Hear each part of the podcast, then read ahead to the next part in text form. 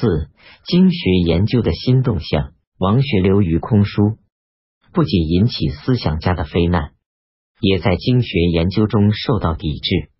明代经学研究的新动向是逐渐抛弃宋学的空谈心性，而转向宗法汉代古文经学家的考定著书，表示了弃宋复汉的倾向，是清代汉学的先声。明代经学研究中卓有成绩的是梅卓著《尚书考异》。经德人梅卓曾任南京国子监助教。宋儒对古文尚书的真伪曾表示过怀疑。梅卓例举证据，确证古文尚书是伪书，在当时学术界引起巨大的动荡。梅卓怀疑伪造者是皇甫谧，虽未必可信，但指证古文尚书系后人伪造，则是重大的功绩。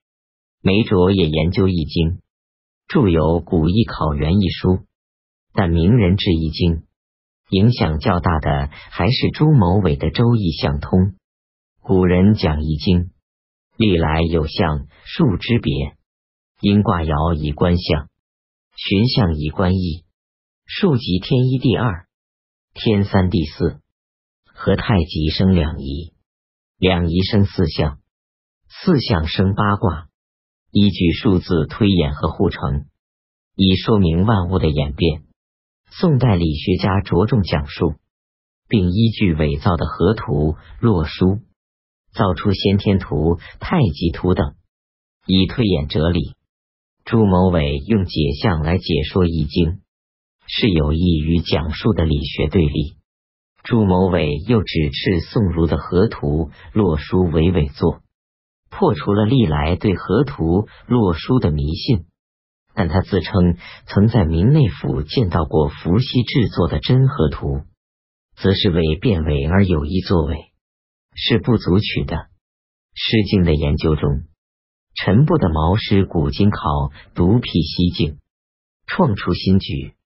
理学家解释，往往不免附会鱼伦长河心性之说。宋儒不知古音与宋音的不同，甚至任意据今音改古籍，造成许多错乱。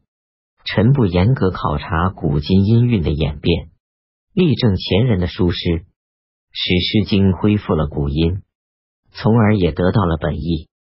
臣部的工作建立在严格审音的基础上，也使音乐学研究进入了一个新阶段。明代经学中。音乐训诂和变伪之学的兴起，为清代汉学的发展开拓了道路。